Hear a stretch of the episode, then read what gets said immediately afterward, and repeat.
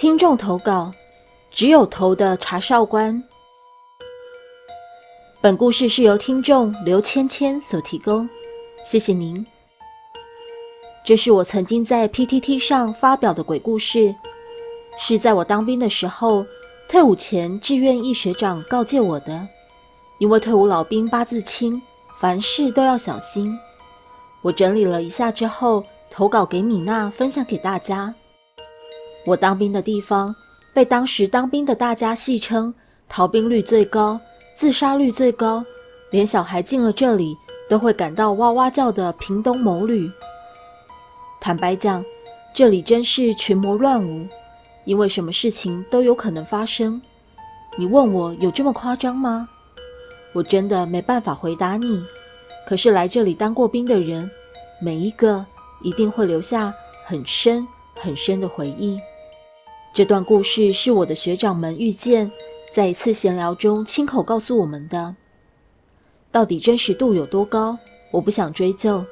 我只知道，如果换作是我遇到，我一定一定没有办法在这个地方待下去。话说，那是一个某年的二月，在还没有过年前所发生的事情。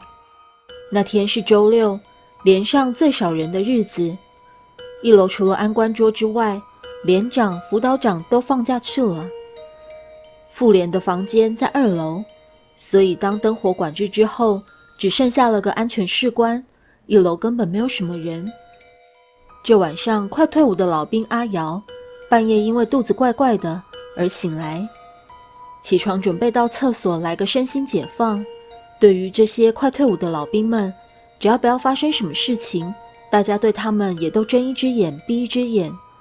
毕竟他们是对联上有贡献的一群。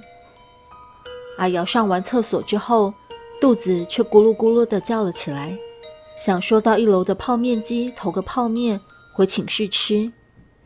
其实这样的事情在军中是不允许的，因此只要阿瑶被抓到，可能会倒大霉。但谁叫他快退伍了呢？当阿瑶拿了零钱，在一楼楼梯旁投完了泡面后，他突然有了个念头，想去捉弄一下安全士官。阿瑶探头，想知道安官是谁，然后在干嘛。就在这个时候，他眼睁睁地看到安官睡着了，而且有磕头，就这样面对面看着安官睡觉。那个男人头戴着国军小帽，非常不爽地看着安官。阿瑶吓到了，手上的泡面掉到地上，发出了“叩”的一声。他赶紧捡起来。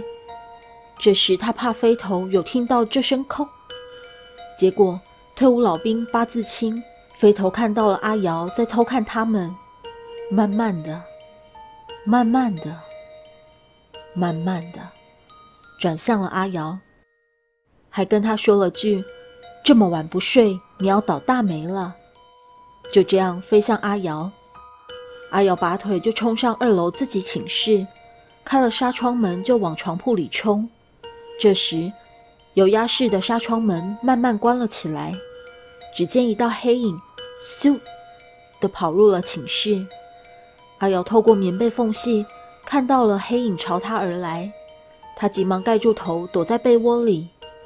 渐渐的，他也不知道和那东西僵持了多久。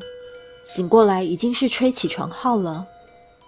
事后没人知道阿瑶讲的是真是假，安官打死也不承认他晚上有睡觉。